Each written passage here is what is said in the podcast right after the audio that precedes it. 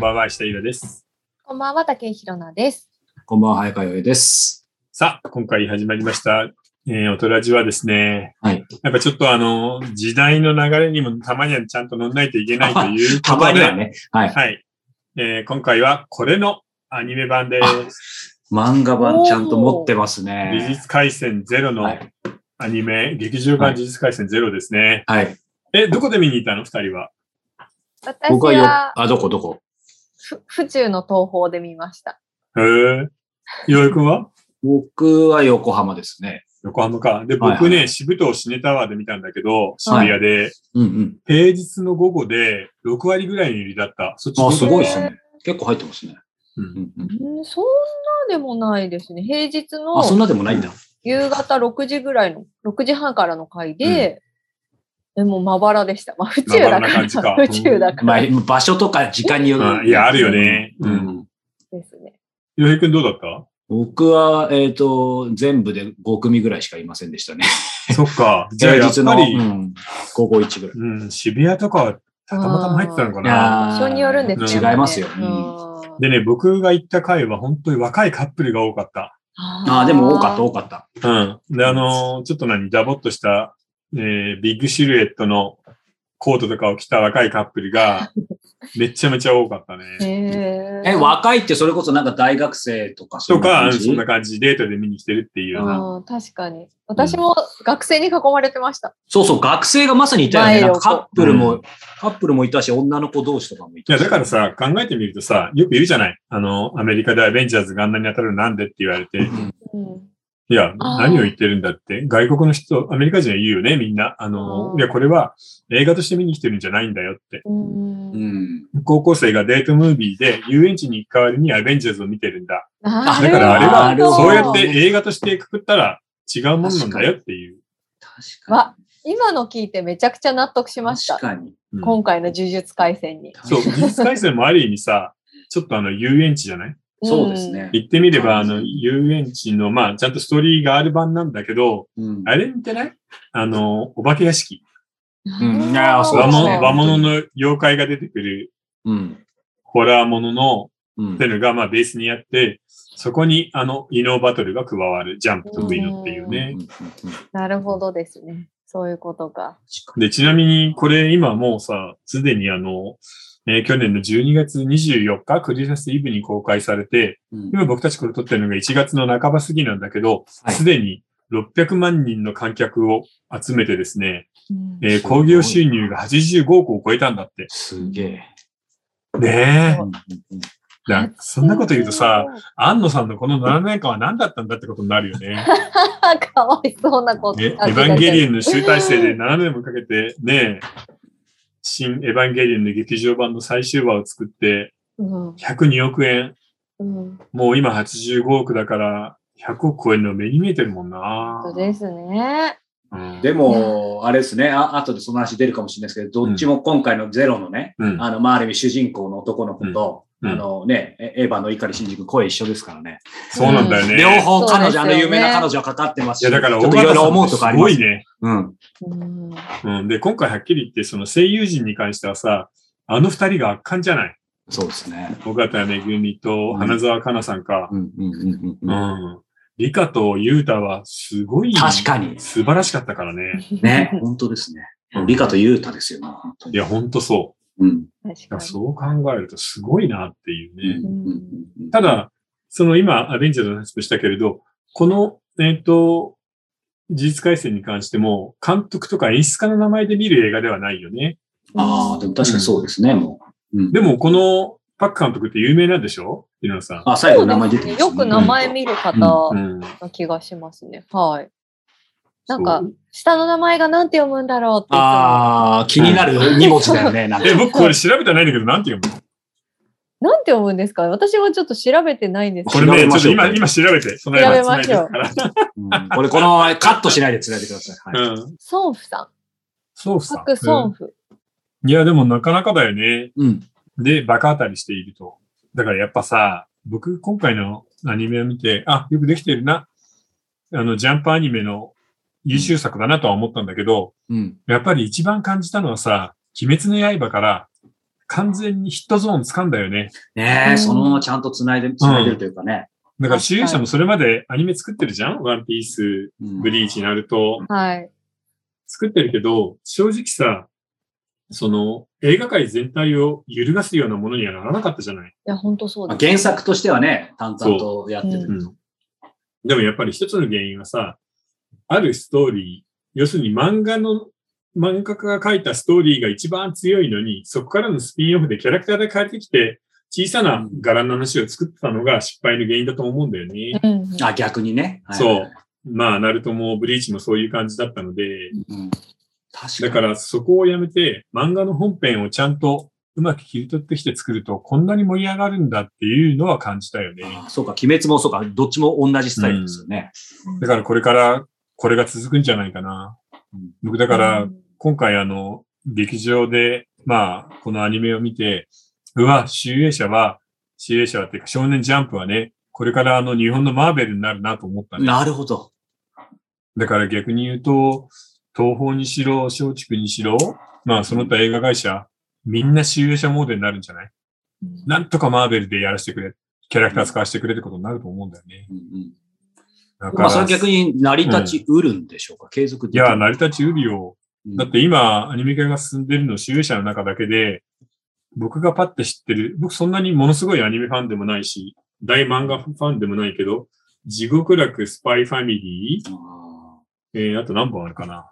あと、これはヒットしそうだなっていうのは、チェーンソーマンだ。あ、チェーンソーマン。うん。だから、今これはもうアニメにしたら間違いなくヒットする地獄楽、スパイファミリー、チェーンソーマン、怪獣8号。うん。で、あとさらに何本もあるからね。すごいな。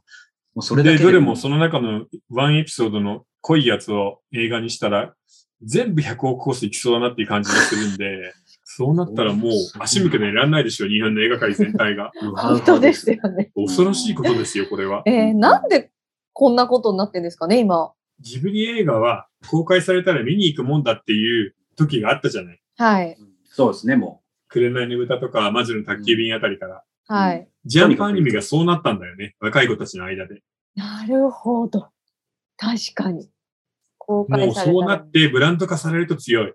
うん。しかも、ジャンプアニメ、中者のアニメの場合は、宮崎駿みたいなさ、一人の天才に頼ってないから、いくらでも作れる。う、どんどん出てきますしね。本当そうですようん。っねて。ことはマーベル映画じゃん？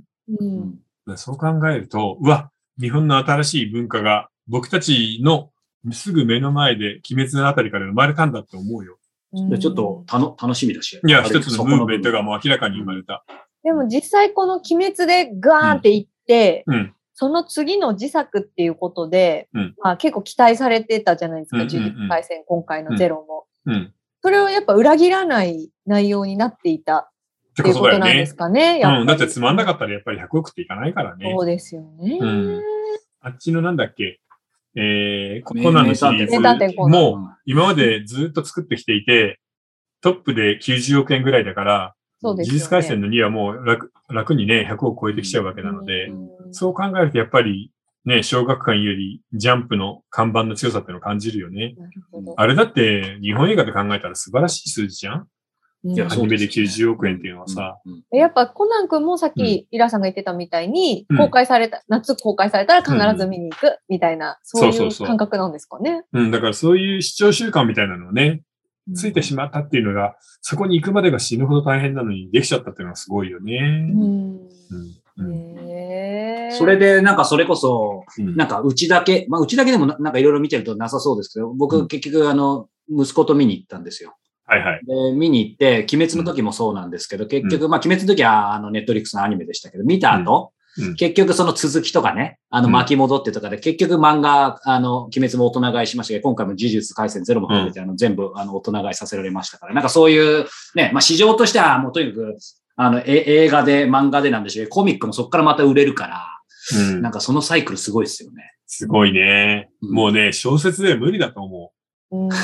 やっぱね、一桁落ちるんだよね。あ、でも言ってましたよね、前。うん。だって池波正太郎のあの大シリーズでさえ3000万部だから、うん、別に1億部なんてさ、漫画の世界ではザラにあるじゃない。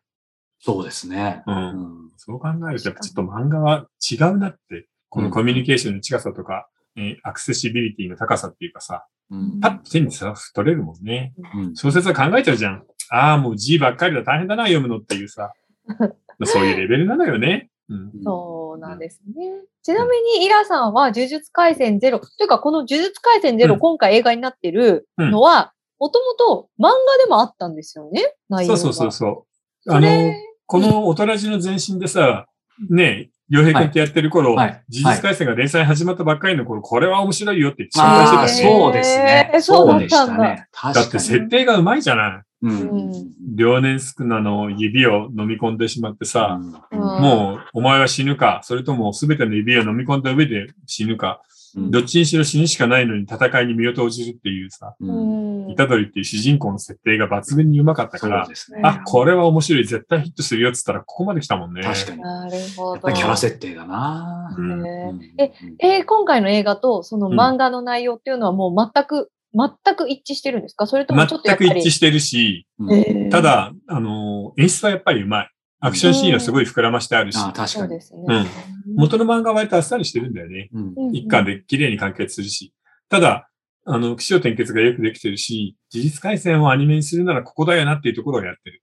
なるほど。あーでも、えー。でもなんか、今の全く一致してるっていうので、うん。僕逆にそっちの漫画まで読んでなかったんで、それ今まさに聞きたかったんですけど、鬼滅なんかも今また遊楽編もやってますけど、なんだかんだうちみんな見てるんですけど、やっぱり漫画と一致してるから、やっぱそういう意味でもイラさんが冒頭でおっしゃった、なんていうんでしょう、今まではこうね、そのキャラだけ借りて、映画はまあなんかススピンオフで毎年やっていくみたいな感じだったんですけどななんか本当にもう正攻法で、ほぼいじらないですよね。うん。昔は、なんかドラゴンボールとかもね、まあ同じ集英社でもドラゴンボールも、うん。あアニメが原作に追いつかないようにみたいなのもあったりとか、なんかこう、ただ睨み合ってなんか30分終わっちゃうとかあったけど、まあまあ演出で多少ね、鬼滅も、うん。あの、呪術回戦もあるでしょうけど、なんか、ど、ど真ん中でやってますよね。あのね、多分、どこかの時代からかわからないけれど、アニメの映画化が特に実写でことごとくこけたじゃん。うん。はいはい。あれを見て実写はね、原作をもっと大事にしろ、忠実にやれっていう、うみんなの意見がものすごく強くなったんだよね。本当そうですね。うん。それで、アニメに関しては、もう、元の漫画の通りにやる。うん。で、演出で、そのいいところをちょっと付け足すぐらいにするっていう流れができた途端、うんこの大ヒットなんで、やっぱり漫画家が面白いんだよ。いや、本当ですね、やっうぱややっぱファンはそのいじら、いじって、り。例えばアニメ化もそうですけど、やっぱ結構昔だと、まあ、今やってるシャーマンキングとかもそうですけど、うんうんうん全然その原作と全く違う形でアニメ化されるっていうことに、やっぱ不満を抱いたわけなんですよね。そうだね。うんとんでもなく。うんだからやっぱその成功法じゃないですけど、うんど真ん中行ったから、やっぱりフそうァンに受けなんだけど入れられたさって、いうのはありますよね。仕事としてはいいんだけど、映画にしてもアニメにしても、映像の人たちは原作をいかに料理するかっていうのが、ここだったのよ。ううんんでもその腕の見せ所がなくなってさ、淡々と作んないといけないっていうのは、ままあ、あ、そうです、産業としてはいいのかもしれないけど、作り手としては辛くないかなって僕はちょっと思っちゃうよねクリエイターっていうよりオペレーターみたいなところになっちゃうね。うんそう。もうストーリーは全然ブレないじゃん。うん。うんそうですね。まあ、声優さんやなんかのパワーでね、うんキャラクターはもっと生き生きするんだけど、うんそれにしても、なーっていうところもちょっとは感じるな。うんだから難しいね。ただ、これからそうだな、5年ぐらいは、このパターンでいくと思う。確かに。すべての会社が、あの、いい原作を抑えて、それを忠実にアニメ化する。そうですね。スピンオフでな確く、ちゃんと本筋で勝負するっていうので、当てに入ると思うよ。確かにうん。だから日本の映画、アニメブームの世界が変わると思う。この間夏に、うん。あの、僕のヒーローアカデミア、うん。ザ・ムービーっていうのをやっていて、うんでそれはもう全くの映画のオリジナルだったんですよね。うん。それで大体33億ぐらいそっか。だったんですけど、やっそれでも成功してる方だと思うんですよ、多分。あのね、33 30億って言うけど大変なお金なんだよ。うんうんうんうん、言ったじゃん ?4 倍、う4分の1だから。うん。僕のヒーローアカデミアって7億も8億もかかってないでしょ？うん。買ってないうん、多分その半分ぐらいだから十分にペイできてるんで、うん素晴らしいと思うよね。そうでその新しいそのキャラも、その、うんまあ、ファンの間ですごく受け入れられて、うん。グッズとかも逆に展開されたりとか、映画が終わってからされたりとかするぐらいだったんで、ある意味その成功例ではあると思うんですけど、でもこれからはそっちじゃないね。そうなんですよね。原作、忠実に勝るものはないのかなと思わされちゃいますよね。ただそれが行き過ぎるとまたこけると思あう。だって両面ある原作で明らかにここ変なキャラだなとかさ、ここ繋がってないなっていうストーリーあるじゃん。なるほあるあどる。漫画はやっぱりちょっとそういうとこ緩いから。うん。うん。そういうことですね。うん。でも、まあ面白かったね。どうだった、うん自分の好みでいいんだけど、これ、鬼滅の刃のさ、アニメ版やったじゃない？劇場版の。うんあれとこちょっとどっちが好き？あれでよかったんだよな。僕は正直こっちのアニメ映画の方が出来は良かったと思うんだ。へえ、なるほど。そうなんですねう。ん。特に、鬼滅の刃はさ、入りのところがいきなり駅じゃん。ああ。もう中間で始まってんだよね。そうですねだから単体で見たらあれ、あなんでこんなところで始まるのって感じになっちゃうし、うんうんうんうん、テレビアニメとそのまま繋がったので、うん。ああ、確かに確かに。考えるとこっちはう。もう、初めから終わりまで綺麗にこれが入ってるんで、確かに。なるほど。うんなんか原作というか、その漫画を見てない私からして俺みると、も読んでない。うんうん。読んでない方からすると、私は鬼滅の方が面白かったなって正直思いました。ああ、アニメアニメ、の映画としてね。映画としてはう。ん。うん僕、僕でもまあ逆に、あの、まあ、き鬼滅全部読んでたし、映画うん。もドラマ、あの、アニメ見てるから、まあ、鬼滅普通に好うん。きだったんですけど、呪術廻戦なんか子供とかが見てて、まあ、俺はそうでもみたいにお思ってたんですけど、今回だから見たら、まあ今、見たのも呪術廻戦の後だからっていうのもありますけど、なんか完全にだからそう、あの、どっちがって比較は難しいですけど、そう、あおやっぱ面白いわっていうのと、うん。あとなんか、もともとあのね、鬼滅の方は、あの、えー女性の漫画家の方で、やっぱりその、そそこらしさもあったっていうのもあって、こっちはね、だ男性的で、うん。やっぱりなんかこう、バトル、バトルみたいなイメージがあって、そうだね。いわゆる僕もアニメなんか流してみたんですけど、スピード、展開も速いじゃないですか、鬼滅。うん。速くて、で、なんか、いわゆるキャキャラ設定のところもあんまり、あの、見てなかったんで、うん。なんかその辺が、まあバトルで面白いんだろうなぐらいの感じだったんですけど、まあ当然今日もこの後出てくるんですけど、やっぱキャラ立ちも鬼滅に負けず劣らずというか、うん。してるから、えーなんか、やっぱめちゃめちゃ面白かったですね。うんうんそうだよね。うんいや、面白いよ。っていうか、すごい。なんかこういうものを量産でバンバン出してこれるジャンプの世界が不思議。確かに。今、マーベルはそんな力ないい。からね。うんだから今、世界の漫画シーン、まあ、カートゥーンのシーン全部を含めて、ジャンプっていうのがスタジオジブリになったんだよ。そのファクトリーなんだ。。そう、マーベルになったの。世界の。そう。ただし、その、天才によって動かされてるんじゃなく、複数の人間が、ね、工房として力を出してくるって感じかな。何十人も。ますます稼ぐじゃないですか、じゃあ。稼ぐと思うよ。だからこれから集英者だね。うんうん。確かに。いや、びっくりするよ。うんでなんかそれぞれのやっぱ面白さみたいなのありますよね。なんかさっきのあるね鬼滅じゃないですけど、うん鬼滅の面白さ、呪術廻戦の面白さ。そうそうそううん。うんやっぱさ、年齢層が鬼滅のがやや下なんだよね。うんあれ、どう考えてもこっちへ高校生だけど、中学生じゃん。確かに。うんそうですなので、小学生も割と鬼滅は入りやすいと思うんだ。でもこっちはもう完全に高校の話だし、うんまあ結構グロいのもありますしね。そうそう。ねであと、バトルシーンが男の書くバトルシーンだよね。うんうん。バトルシーンでもすごい良かったですよね。すごかったね。うんそうそうそうそう。バンバン動いてたね、映画。確かに。うんどこが制作かなって思って。あ、マッマッパ。でしたっけ？そう、集英社マッパ東方の。なるほど、なるほど。通りでという感じですね。そうだね。まあでもこれからは、ちゃんとアニメスタジオ稼いで、バンバンいい給料出してほしいな。うん確か新しい資本主義じゃないけどあさ、本当に。もうアニメスタジオに入ったら、うんね、20代でみんな1000万取れるよっていう世界になってほしいよね。これが本当の新自新自由主義にしてほしいですね。うん、いに。や、ほんとそう。いやなんか聞いたらもう、うんイラストと、イラストっていうかそのアニメーションその各絵とかももう日本じゃ賃金が高すぎるから、全部中国とかに流してる、やってるらしくて。外注。うんそう、外注でう。んだからやっぱり日本のね、アニメーターというかイラストレーターの人たちは厳しい状況があるんだなと思ってそう、まだ変わらない。ね。うん。ね。やっぱ、り映画の世界って本当に極端なぐらいさ、お金を出したやつがともかく偉いんだよね、スポンサーが。うん。で、そこからなかなか還元されるってことはないんで、制作の予算も頭でバンと抑えてそれで決まっちゃうから、うん。そういうところは何とかしてほしいよね。そう。ですね。うん話つきませんが、まだまだ盛り上がってますが、えー、ひなさん、ここで質問と、えー、お便りか。おはい願い。します。えー毎回通勤時間にながらみで拝聴しております。これら。からも番組楽しみにしています。ということでお便りいただいております。ほうほうえーそして次、質問ですね。うんえーいつも楽しく聞かせていただいております。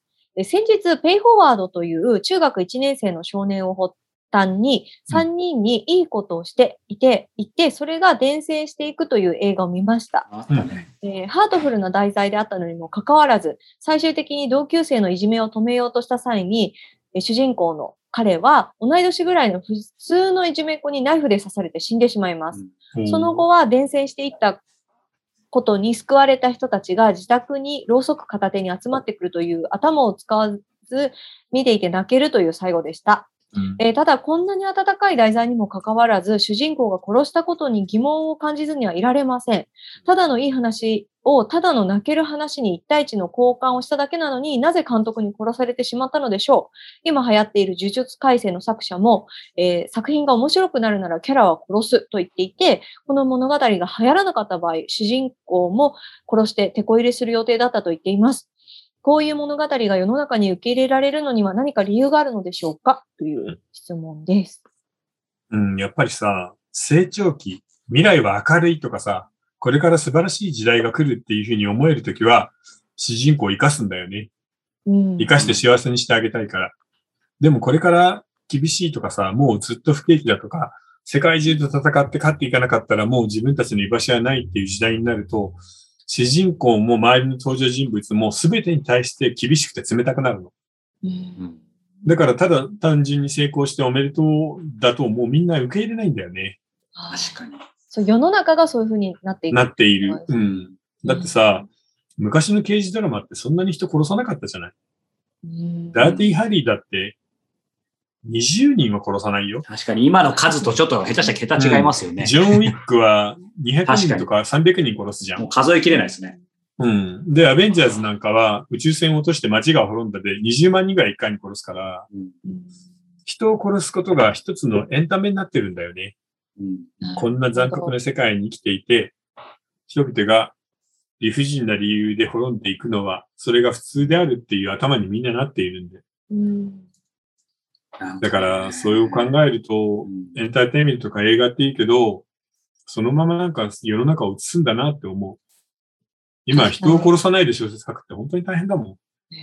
だから逆に池袋よく続いてるよ。あ一人しか殺してないからね。すごいあ、。そうですようね。ん。すごいねななんか、いい悪いじゃないけど、でも今の話言うと確か本当そうですね。なんか人が死ぬとかは、なんかこういう時代だと、まあもちろん身近にあったら嫌だけど、ちょっと麻痺してるし、ちょうど今日、たまたま、うん。あの、ニューヨークタイムズでに、日本の方のでも出てるかもしれないですけど、あの、アメリカが、あの、ドローンで、うん。あの、去年かなんか夏かなんか、イラクかどっかの普通の、あの、一般のところに爆弾を落として何人か殺してるじゃないですか。うんうん。で、それが、映像が、またそれ出してるのがニューヨークタイムズすごいんですけど、普通に出してて、うんそれがいわゆるあのゲームの感じで、ドローンで上空からあの、ちょっと湾岸戦争の時もそうですけど、あの、なんなんて言うんでしょう。画面がちょっと緑色になって、うん。普通に Google のマップで上からやってる感じで、こう、あの、バツ印みたいなので、銃口を当てて、うん家に当てて、なんかその大爆発して、それでな何十人死んだみたいなのが、そのまま公開されてて、うんえーだからす、いや、すごい、まあ、やっぱりききき気持ち落ちたんですけど、うんただなんか、もうそれの境がなくなってるって言うと、ちょっと、あの、語弊大きくありますけど、そうだね。うん、なんか今、イラさん言っててもちょっとうん思いますね。だからさ、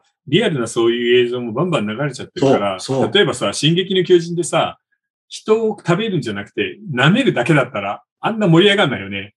そう。あの、赤なめみたいな妖怪で、うんこうやって人を取り上げて、こうやってベロンベロンと舐めて元に戻すっていう巨人ばっかりだったらさ、うん気楽にならない？確かに。でもそんなのも考えられるじゃん、全然う。ん。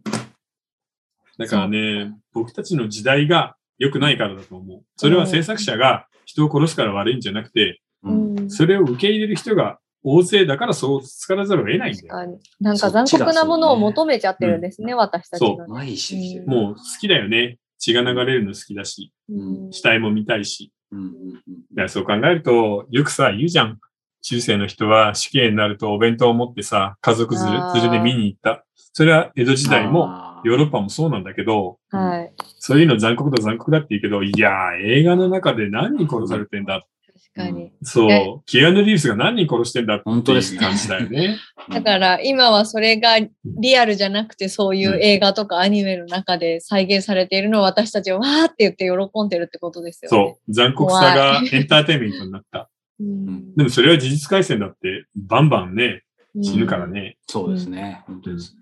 ということで、えー、呪術回戦もね、この後引き続きありますが、ここで番組からお知らせです。もう間もなく締め切りですが、えー、小説家スペシャルの、えー、第何弾なんでしょうね。もう7弾か8弾かと思いますが、今まさにね、呪術回戦でこの後出てくると思いますが、やはりキャラ設定が重要だということで、みんなが考える、えー小説キャラ設定を、えー募集しています。えー、皆さん一言だけお願いします。あの、小説ってさ、だらだらずっと書かないといけないから大変だけど、こんなキャラいたら楽しいなっていうふうにみんなも思うことあるよね。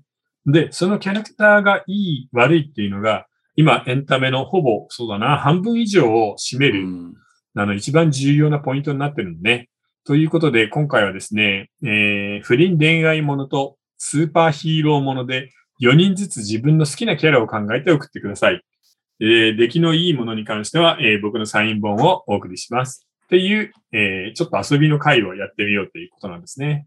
はい。ということで、2月10日締め切りで募集しています。はいはい。ということで、この後は、えー、いよいよ本編をお届けしたいと思います。えー、続きはですね、4つの視聴で、えー、方法でご覧いただけます。えー、YouTube メンバーシップ、えー、ニコニコ動画、Apple サブスクリプション、そして audiobook.jp、えー、いずれかお好みの方法でご視聴ください。えー、詳しくは下の概要欄をご覧いただけたらと思います。それでは、後ほど。